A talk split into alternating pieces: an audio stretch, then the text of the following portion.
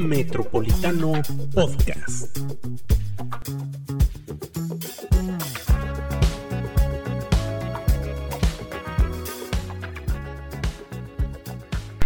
Bienvenidos amigos a una emisión especial de Metropolitano Podcast. Bienvenida Lizeth López Velarde. Hola Lani y hola a quienes nos escuchen.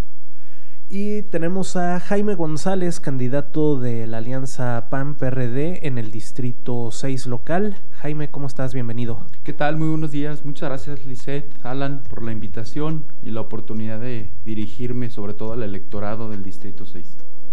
Oye, Jaime, cuéntanos de esta campaña que ya está a punto de terminar. ¿Cómo te ha ido? La verdad es que muy bien. Nos quedan cuatro días solamente de campaña, cuatro días prácticamente ocho días para el día de la elección. Nos ha ido muy, muy bien.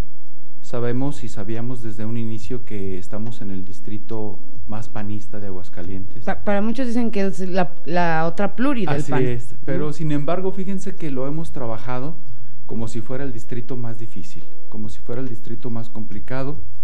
Hemos caminado y caminado y caminado desde el primer día y así lo haremos hasta el último día. La verdad es que ya hemos recorrido todo el distrito, algo que yo me atrevería a decir que nunca se había hecho. ¿Qué colonias comprende tu distrito? Eh, si nos vamos de la, es prácticamente la parte norte, empezamos en Colinas del Río. Hay dos cuadritas de Colinas del Río que son el distrito 10, pero lo que lo divide el distrito es la calle Río Éufrates. Entonces, de Río Éufrates hacia el norte, todo es el 6. Entonces, abarca colonias como Colinas del Río, Colinas del Poniente, Colinas de San Ignacio, los sauces, vergeles, el campestre, todos los cotos que están a los alrededores de Guadalupe González. Por el lado de enfrente tenemos las brisas, tenemos los sauces, tenemos eh, fundición, tenemos, llegamos inclusive hasta las hadas, los arcos, arboleda, circunvalación norte, los bosques, la Fátima, la Concepción. es un distrito bastante grande, pero ya lo recorrimos todo. La verdad es que la gente nos recibió de muy buena manera, la gente estaba ávida de conocer a su candidato y la verdad es que nos recibieron muy muy bien. Y eso nos da una certeza de que tendremos un resultado histórico, es decir, no nada más vamos a ganar, sino va a ser un resultado histórico, estoy seguro, estoy convencido de eso, le veo inclusive a la gente mucho ánimo de participación, que eso también es algo importante de vencer, porque siempre en este tipo de elecciones intermedias la participación es muy baja, Escuchaba por ahí yo un grupo de expertos en un programa de radio a inicios de semana que ellos estimaban que iba a llegar la participación a un 40%.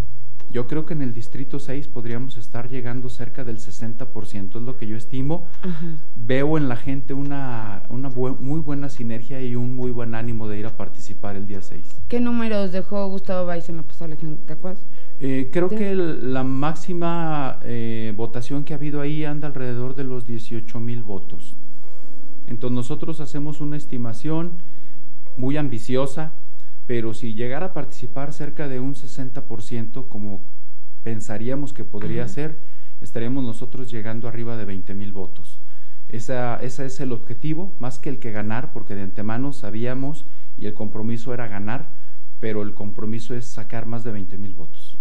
Jaime, ¿a qué se debe que este sea considerado el distrito más panista?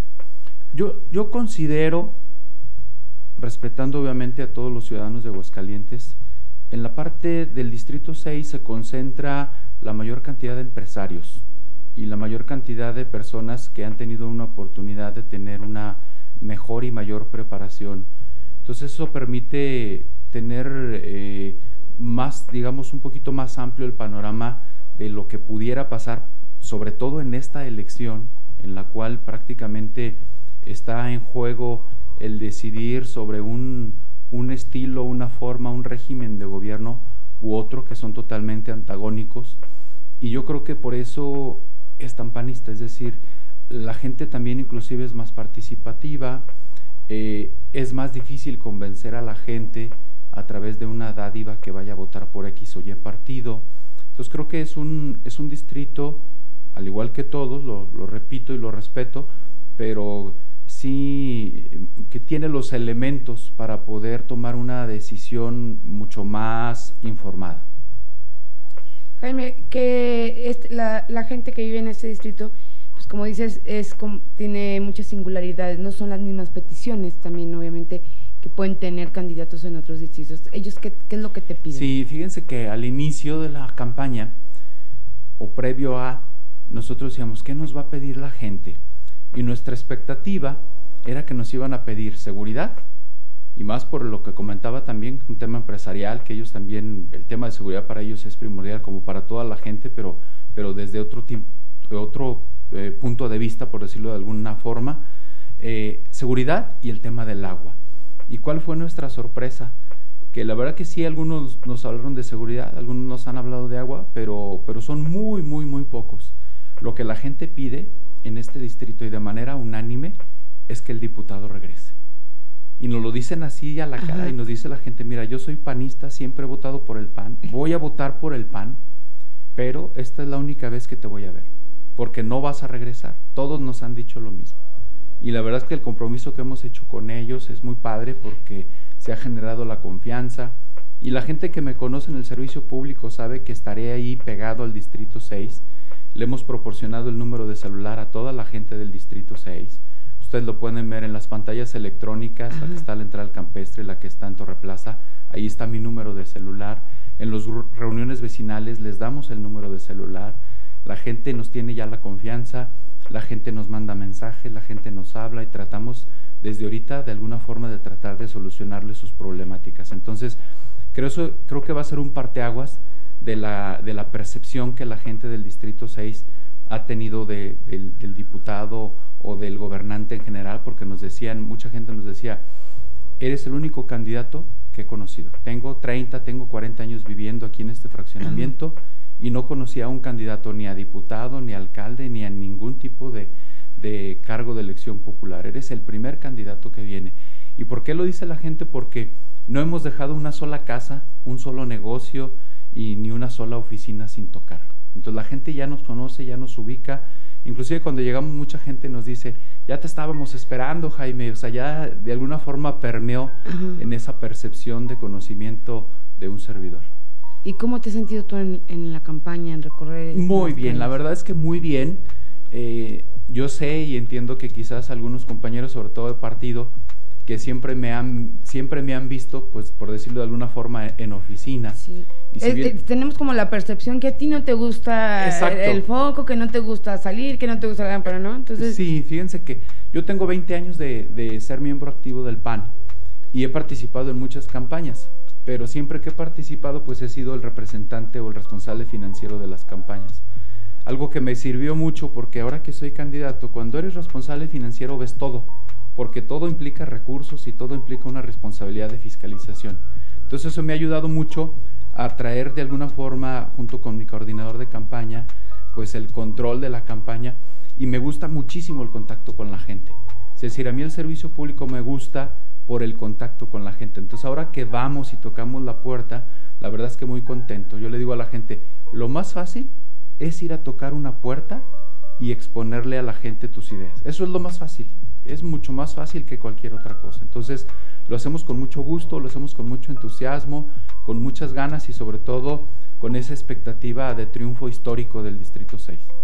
Jaime, ¿qué propuestas tienes para, para el distrito y en general para Aguascalientes? Sí, eh, nosotros tenemos 16 propuestas, las cuales las hemos dividido en cuatro grandes ejes. El primero de ellos es un desarrollo humano integral, el segundo eje es un mejor medio ambiente para ti, el tercer eje es tu participación cuenta y mucho, y el último eje es el impulso estratégico del desarrollo económico. En el tema del desarrollo integral, eh, el desarrollo humano integral, tenemos cuatro propuestas. Una de ellas es vida digna para las personas de la tercera edad.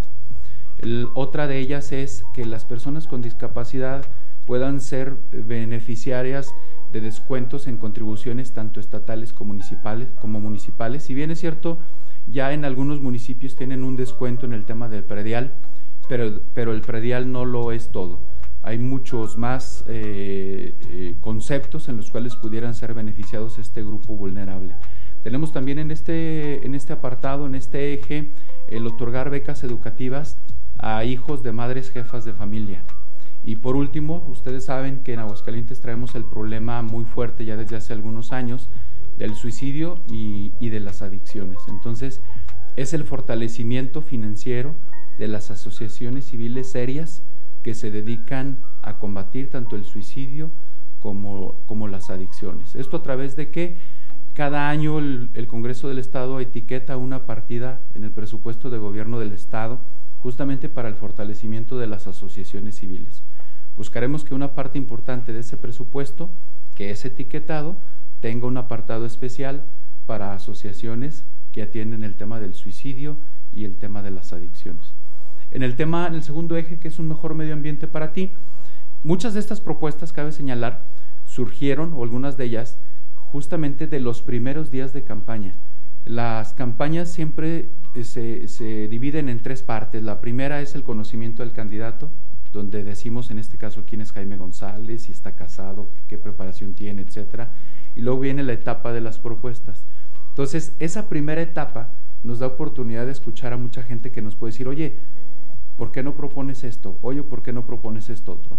Tuvimos una reunión con el grupo de ambientalistas y de ahí salió quizás la propuesta más importante del eje de un mejor medio ambiente para ti, que es la creación de la nueva ley de protección ambiental.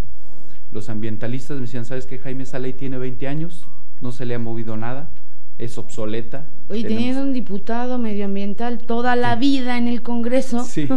bien arraigado al curul y no y, le ha y movido. No se hizo la, la, el cambio a la ley de protección ambiental. Entonces, la creación de la nueva ley de protección ambiental, traemos también eh, incentivos para las empresas cero residuos. ¿Cuáles son estas empresas? Son estas que después de que hacen una primera etapa y sacan a lo mejor algún producto, quedan desechos, pero de esos desechos hacen otro proceso y sale otro producto hasta prácticamente eliminar los, los desechos. Entonces las empresas cero desechos y las empresas donadoras de agua tratada, que pueda haber estímulos fiscales para ellos. Tenemos también otra propuesta muy interesante de algo que siempre se ha querido hacer en los gobiernos, que es vincular el cumplimiento de la verificación vehicular con el pago del control vehicular. Entonces estamos proponiendo que quien cumpla con su verificación vehicular Ajá. pueda acceder a descuentos en el control vehicular. ¿Esto para qué? Pues obviamente para el mejoramiento del cielo de Aguascalientes. Y traemos otra propuesta que también salió de una reunión que tuvimos con un grupo de animalistas, que es la creación de, un, de la unidad de vigilancia animal. Es una responsabilidad municipal, sin embargo no existe en los códigos municipales, en las leyes municipales, eh, esa, esa unidad. Entonces vamos a crearla con la finalidad de que, ustedes lo han visto en Aguascalientes en los últimos años, desafortunadamente ha habido sucesos muy lamentables en contra de las mascotas, sobre todo los perritos. Y aunque ya hay algunas autoridades como la Proespa que ven esa parte, pero lo ven digamos que de, de una manera menor. Entonces no tiene muchos dientes que para tenga actuar. exacto, que tenga el impacto que debe tener para garantizar el verdadero cuidado de las mascotas. Y no hablo de las mascotas que andan deambulando en la calle, sino hay muchos hogares, sobre todo en este distrito, es impresionante la cantidad de perros que hay. Y muchos de ellos, o algunos de ellos, pues desafortunadamente no reciben el trato que, que deben de tener. Entonces, Seguimos eso- viendo muchos perros en las azoteas en las y azoteas en- creíamos con estos antes que eso estaba bien, o sea, no, Sí. no tardamos con mucho tiempo en comprender que eso no está bien ver un perro en las azoteas. Era muy común ir por la calle y ver en las azoteas este perritos. Sí, y con este calor, imagínense. En el, en el eje, me voy a brincar el tercer eje para tocarlo al último, por, por la importancia que tiene, pero me voy al, al- al último eje, que es el, el impulso estratégico al desarrollo económico. Ahí sabemos que en Aguascalientes tenemos el CIFIA, que es el sistema de financiamiento, que dicho sea de paso, el es el sistema de financiamiento que ofrece las mejores condiciones a nivel nacional en cuanto a plazos, garantías, eh, tasas de interés, etcétera. Entonces, la primera es fortalecer ese sistema de financiamiento. Al momento está fortalecido como nunca. Es el, el gobierno eh, del estado actual recibió ese fondo con cerca de 300 millones de pesos. El CIFI al día de hoy tiene ya prácticamente 1.200 millones de pesos a la disposición de los empresarios, de las mujeres empresarias, de los, de los emprendedores. Entonces tenemos que eh, garantizar que se siga fortaleciendo ese fondo en beneficio de los empresarios. Tenemos también algo que siempre se ha dicho y siempre ha estado en el tema de propuestas, pero muy pocas veces se ha hecho, que es la simplificación de los trámites. Si de algo se queja el empresario es tener que ir a hacer un trámite, que el trámite dure varios días, que le pidan una infinidad de, documentos. Y la verdad es que también cuando el trámite lleva muchos pasos, eso puede ser muy susceptible de corrupción. Entonces la idea es que nos sentemos con las partes involucradas de los diferentes sectores y hagamos un análisis a conciencia para que los trámites sean más rápidos y más simples y en la medida de lo posible sean digitales. Y se puede simplificar porque bueno, cada elección escuchamos el tema de que se van a agilizar los trámites, se van a agilizar y ciertamente ha habido muchísimos avances, ¿no? Pero digo, ya no llegó ya a un tope o sí eh, existe la posibilidad de que sean más ágiles Sí, sí, claro existe y en todas las áreas de gobierno. Muchas veces tiene que ver con la voluntad. Y yo les puedo decir, por ejemplo, la, yo dejé, como ustedes saben, el día 8 de marzo la Coordinación General del Gabinete de Gobierno del Estado y ya estábamos trabajando de manera ardua en, en ese tema. Les puedo poner, por ejemplo, que la Secretaría de Sustentabilidad, Medio Ambiente y Agua trae ya en proceso el ser electrónicos, digitales, 16 trámites. Y así las diferentes áreas de gobierno, desde cuando estábamos en el gobierno, estuvimos impulsando para generar esa sinergia de, encaminarnos y enfilarnos hacia los trámites electrónicos. Entonces, ahora falta ya nada más conjuntar desde la parte empresarial. Eh, ¿Cómo vamos a trabajar esto? Eh, mi intención, haciendo un paréntesis, mi intención es que luego, luego a la semana posterior a la elección, poder platicar con Raúl González, el titular del Consejo Coordinador Empresarial, para poder agendar reuniones con los 40 organismos que engloba el Consejo Coordinador Empresarial, conocer sus intereses y trabajar de la mano.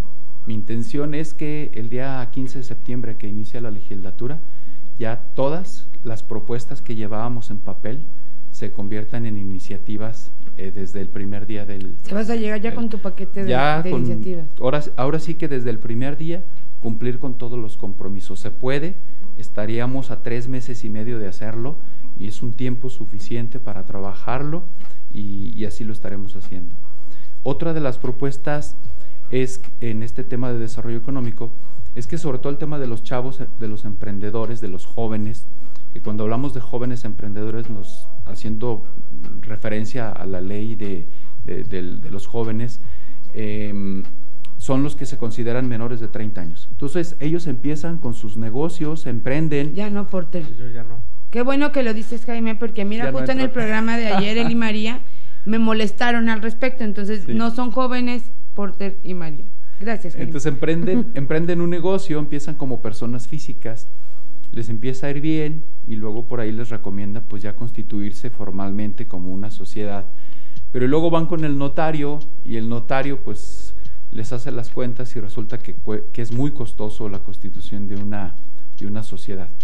Entonces lo que vamos a generar desde el Congreso es que para los emprendedores, para los jóvenes, pudiera haber una disminución de los aranceles notariales. Es decir, porque inclusive tuvimos una reunión con empresarios jóvenes y nos decían, oye Jaime, pues yo voy con el notario, me dice cuesta tanto, le digo, ¿sabes qué? Pues yo mejor ese dinero lo sigo invirtiendo en comprar materia prima, ¿no? Más o menos cuánto cuesta eso. Pudiera costar seguramente entre unos 25 mil pesos, ¿no? Entonces, la intención es que ellos puedan acceder a, descuentos importantes en los aranceles notariales, sobre todo para que pueda ser un impulso para seguir ellos con, pues, con la ilusión que tienen de consolidarse ya como, como empresarios. La última que tenemos en el tema de desarrollo económico es que las empresas que demuestren que durante el año pasado, 2020 y el 2021, tuvieron una permanencia importante de su plantilla laboral, puedan para el 2022 tener también algún tipo de, beneficio fiscal. Esas son las cuatro propuestas de desarrollo económico y el último eje lo dejo al último porque considero que todas son importantes, pero sobre todo sobre todo derivado de las demandas de la ciudadanía, ¿no? Se llama Tu participación cuenta y mucho. Aquí la primera propuesta que traemos es hacer realidad el presupuesto participativo. Es algo que ya existe en ley, pero que en realidad no se, pues, no, se lleva a la práctica. Exactamente.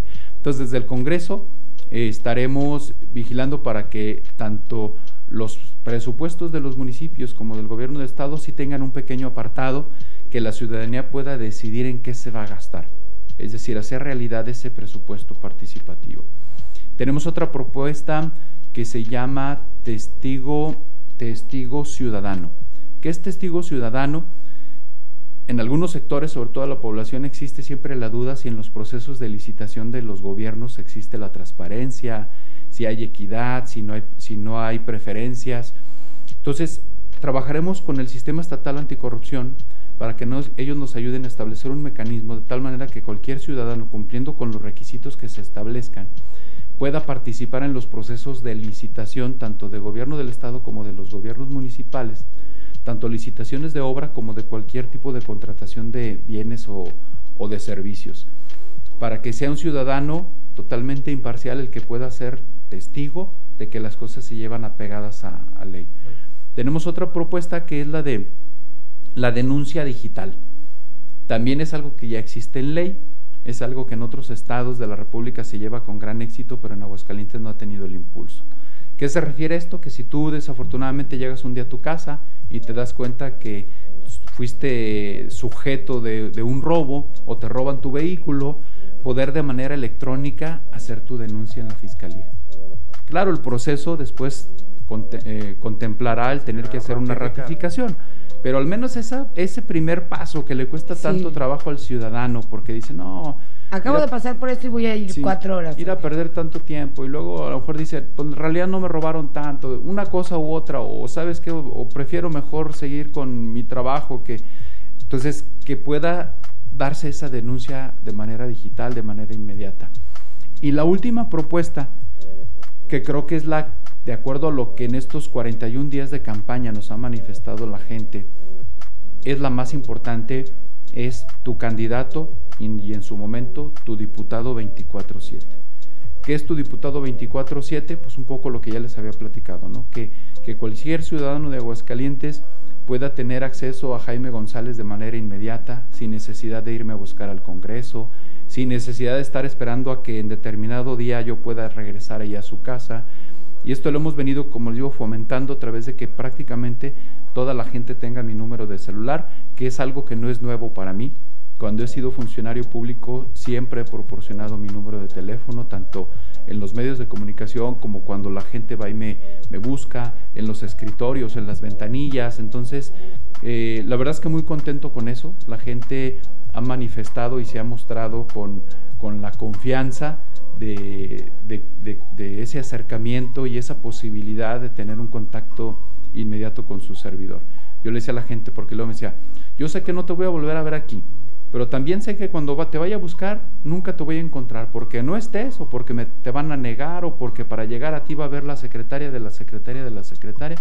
Le digo, mire, no, va a ser ni necesario que me vaya a buscar. Me marca y me dice, ¿sabes qué, Jaime? Afuera de mi casa hay una luminaria que se fundió hace cuatro días, ya la reporté, no lo han venido a, sustituir y en ese momento con toda la confianza, con todo el gusto, interviene Jaime González con las autoridades municipales o estatales, dependiendo el, tipo de, tema, y, poder ser eh, un aliado del ciudadano para que las cosas se resuelvan. Pues Jaime, este, se, nos, se nos acabó el tiempo, pero un último mensaje que quieras darle a, a la ciudadanía del Distrito 6. Sí, primeramente agradecerles la confianza que me han tenido durante esta campaña, que es una campaña ardua que le hemos trabajado de manera intensa. La, confianza ya se generó, ya me conocen, soy su candidato 24/7 y seré su diputado 24/7 y pedirles que esa confianza que me han manifestado se convierta en votos el día 6 de junio. Vamos a ganar el Distrito 6 de manera más que contundente tendremos un resultado histórico y sin duda ese resultado abonará y ayudará para que en el Distrito 3 Federal tengamos a Paulo Martínez como diputado y tengamos a Leo Montañez como, como nuestro nuevo alcalde. Muchas gracias y seguiremos siempre en contacto. Pues muchas gracias, Jaime, por estar Gracias a ustedes. Gracias, amigos de Metropolitano Podcast. Metropolitano Podcast.